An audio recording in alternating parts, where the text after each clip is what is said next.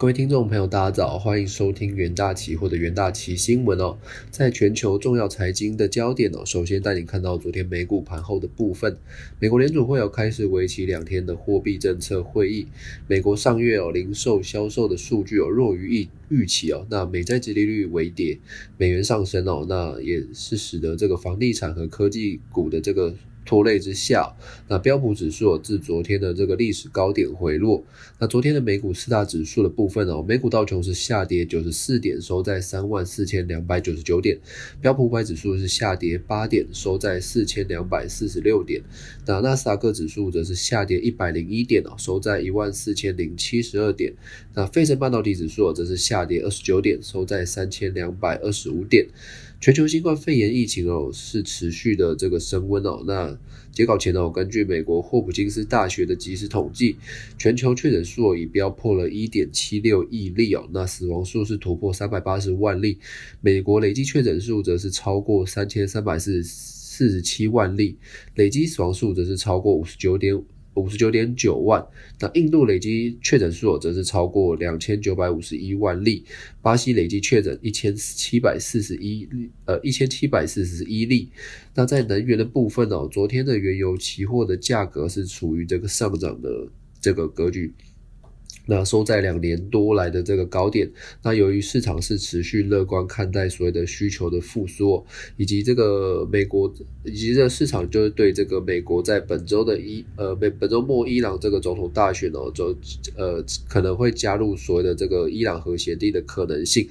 那市场也去期待美国原油库存哦将连续第四周的下滑。那能源这个能源这个讯息署 EIA 预计周三将发布所谓的这个上周的能源库存报告。那这也导致所谓的七月交割的 WTI 原油期货是上涨一点二四美元，收在每桶七十二点一二美元。八月交割的布兰特原油期货则是上涨一点一三美元，收在这个每桶七十三。点九九美元。而在看到第一则国际新闻的部分哦，澳洲央行哦，他们表示有意呢，在这个七月哦延长。购债的计划，那以实现促进就业和通膨的目标，但实施的方式哦仍有多种的可能性。尽管部分央行已经逐步哦转为所谓的鹰派的部分，但澳洲央行哦不为所动。央行六月哦政策会议记录显示，他们仍相信哦需要保持高度的宽松哦，以实现充分的就业。考虑停止购债计划的这个部分哦上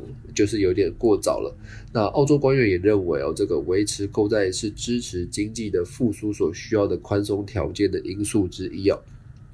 那这个也符合升息的条件，最快可能要等到二零二四年哦才有可能出现。央行延长的购债计划决策有望呢是在七月六日会议上做出，无论央行的最终决定就是如何，这个未来有很长一段时间内，澳洲央行都会想把这个政策的。呃，就是现金利率有维持在所谓零百分之零点一的这个历史低点。那澳洲央行目前是目前的这个一千亿澳币哦，相当于七百七十亿美元的这个第二轮的计划将于九月到期哦。而延长这个购债哦，有各种选项，包括第三轮的这个所谓一千亿澳元。呃，为为期六个月的这个购债的购买，那或是缩减的购买数量，并将这个购买的分散哦，可能会分散到更长的这个所谓的时间的部分。那在第二则国际新闻的部分哦，根据彭博的报道表示哦，欧盟的官员他们认为，就是美国与这个欧盟已经呃就这个就这个长达这个十七年的这个空中巴士与波音飞机补贴的争端哦，达成这个一致的可能性。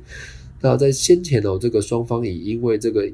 有一个这个争端哦，这个决定对于各一百一十五亿美元的这个出口的产品哦加征关税。根据这个官员哦所指出哦，欧盟执呃欧盟执委会哦，他们在这个昨呃昨天晚间哦与这个成员国讨论了相关的协议哦，以便在欧盟美国这个布鲁塞尔的峰会前哦达此呃达成这个所谓的共识的部分。那这个协议代表着双方有意结束川普时代开启的这个关税战哦，并一定程度上哦来自于实现的情况。那以及布鲁塞尔和这个华盛顿的决策者也意识到，这个航太制造商中国商飞在获得国家力量权力的支持下，可能会在二零二零年代末期哦成为全球飞机制造领域的合法竞争对手。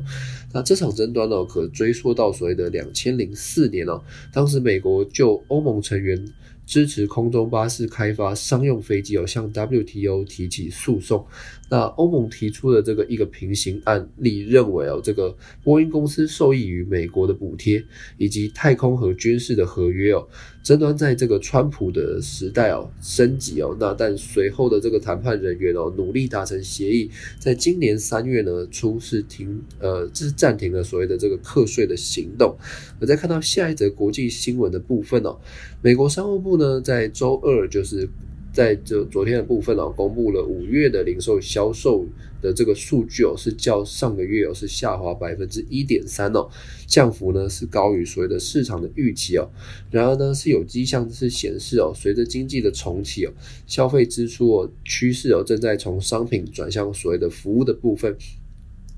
而最新的数据显示，美国五月零售销售是月减百分之一点三哦，市场预期呢是。月减百分之零点七，那前值呢是有百分之零哦，上修至月增零点九，百分之零点九的部分。那五月零售销售是年增百分之二十八点一，前值为年增百分之五十四点三，五十三点四的部分。那排除汽车销售，排除汽车销售后，这个上个月的零售销售是月减百分之零点七。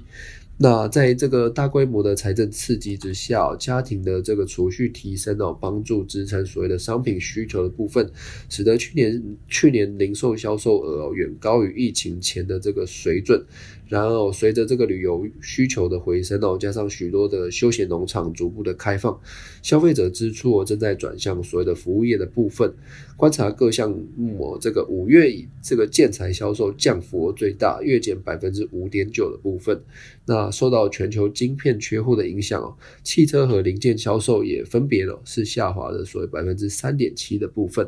那家具和这个电子产品和这个建材销售也均呈现下滑的现象。那随着疫情哦有呈现逐步的改善，全美各地有纷纷解除限制令。那五月的餐厅、酒吧月呃这个销售部分也月增了百分之一点八。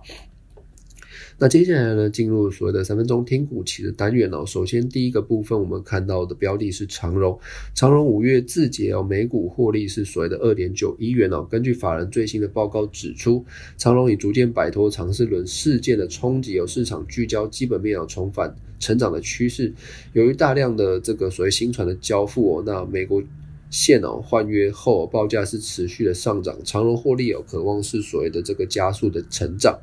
那由于第三季也进入了所谓的航运的旺季，需求旺盛哦，这个反映了目前全球运力的依旧短缺哦，因此航运的旺季有渴望是持续的更旺，那运价也是持续的看涨。长隆期货呢在周二是呈现开高走高，中场再以涨停来做收，已经呈现连续两日的这个红 K 棒的部分。第二个标的呢，我们关注到国巨的部分哦。那被动元件哦，需求端哦仍然是持续的强劲，那将迎来第三季所谓的旺季的部分。那被动元件大厂哦，国巨哦是持续拉升所谓的产能利用率哦，市场是看好国巨营运哦，渴望再度的攀高，推升呢这个昨日的股价是上涨二十九元，收在五百二十三元。那国巨在这个欧美市场的比重提升哦，加上大中华厂区的这个所谓产能的利用率逐步的提高，客户订单需求稳健哦，产品组合是持续的优化，推升的五月营收也达到了九十二点零二亿元哦，那也创下同期。的这个所谓新高纪录，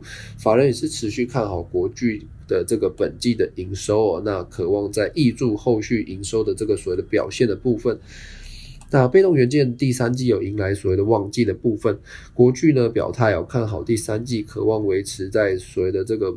不错的这个水准。那受惠于产能利用率率的提升哦，而且呢第第三季也进入了所谓的传统的旺季，目前呢未未有传出所谓砍单的现象。那国内的疫情哦，却呃也升温，但但是不影响所谓的这个被动元件的所谓的这个厂呃营运厂的部分。那目前产业订呃产业的订单能见度相当的高，而且这个国巨维持这个高价动率，周二期价呢是反弹回涨哦，大幅收涨百分之六点三七的部分。接下来我们关注到振兴哦，振兴五月营收哦达到八十四点五亿元哦，月衰退百分之三点四，年成长呢是有十四。百分之十四点七三的部分，那一到五月哦，累计营收四百四十六亿元哦，是年成长百分之三十三。那振兴预期哦，这个所谓的这个效益有带动，第二季的获利将优于首季。然而，这个疫情的印呃印度的疫情哦，仍然是比较偏严峻的，所以印度是考虑延长所谓的管控措施。那这个，而印尼的六月的疫情哦，也是有一些升温的迹象哦，都成为这个所谓振兴双印厂哦，今年这个转亏为盈的风险。那振兴呃振兴由于这个双印双印的疫情的疑虑哦，而且这个车市是受到晶片的影响，轮胎的需求相对有一些受限的情况。那振兴期货周二震荡是回跌百分之一点四哦，是持续压于短期均线之下。投资人呢都可以留意相关的股期标的。以上呢就是今天的重点整理哦，也谢谢各位的收听，我们明天元大旗新闻再见。